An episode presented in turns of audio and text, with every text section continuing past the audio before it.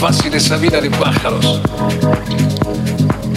De abuelas tejiendo en el patio de la casa, de abuelos jugando a las cartas en, la plaza.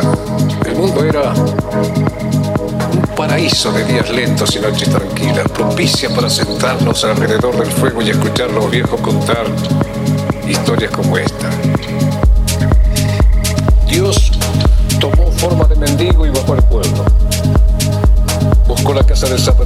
Hermano, soy muy pobre, no tengo una sola moneda encima, estas son mis únicas sandalias y están rotas. Si vos me hicieras el favor. El zapatero le dijo, estoy cansado de que todos vengan a pedir y nadie a dar. El Señor le dijo, yo puedo darte lo que vos necesitas. El zapatero, desconfiado, viendo un mendigo, le preguntó, ¿vos podrías darme el millón de dólares que yo necesito para ser feliz? El Señor le dijo, yo puedo darte diez veces más que eso, pero a cambio de algo. ¿A cambio de qué? preguntó el zapatero. A cambio de tus piernas. El zapatero preguntó, ¿para qué quiero yo 10 millones de dólares si no voy a poder caminar?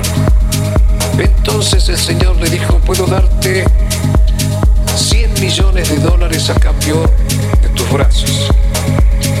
El zapatero preguntó, ¿para qué quiero yo 100 millones de dólares si ni siquiera voy a poder comer solo? Entonces el Señor le dijo, puedo darte mil millones de dólares a cambio de tus ojos.